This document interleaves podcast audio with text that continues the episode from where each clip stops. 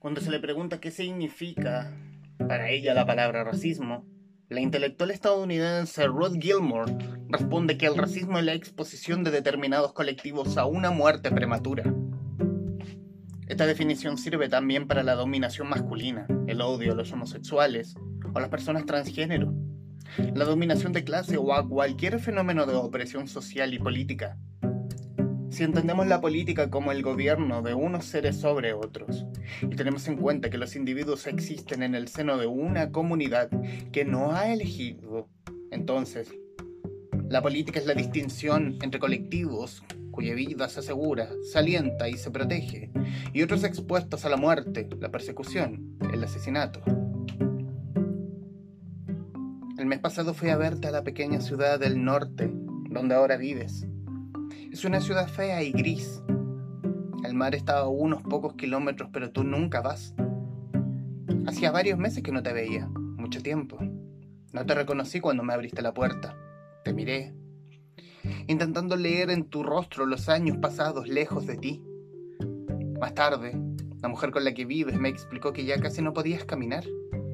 También que necesitabas un aparato para respirar por las noches, que si tú no que si no tu corazón se pararía, que ya no puede latir sin asistencia, sin ayuda de una máquina, que ya no puede latir.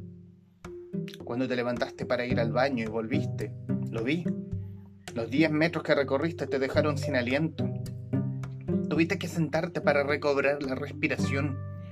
Te disculpaste. Las disculpas son algo nuevo en ti. Tendré que acostumbrarme. Me explicaste que sufrías una diabetes grave además del colesterol alto, que podías tener un paro cardíaco en cualquier momento. Te quedabas sin aire al contarlo. Tu pecho se vaciaba de oxígeno como si fuera una fuga. Incluso hablar te suponía un esfuerzo demasiado intenso, demasiado grave.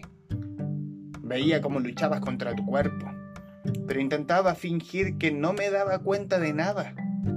La semana anterior te habían operado por lo que los médicos llaman una eventración no conocía la palabra. Tu cuerpo se ha vuelto demasiado pesado para sí mismo. Tu vientre empuja hacia el suelo, empuja demasiado, demasiado fuerte. Tan fuerte que se desgarra por dentro, que se desprende de su propio peso, de su propia masa. Ya no puedes conducir sin ponerte en peligro. Ya no te dejan probar el alcohol, ya no puedes ducharte o ir a trabajar sin correr un riesgo inmenso apenas pasas de los 50 años.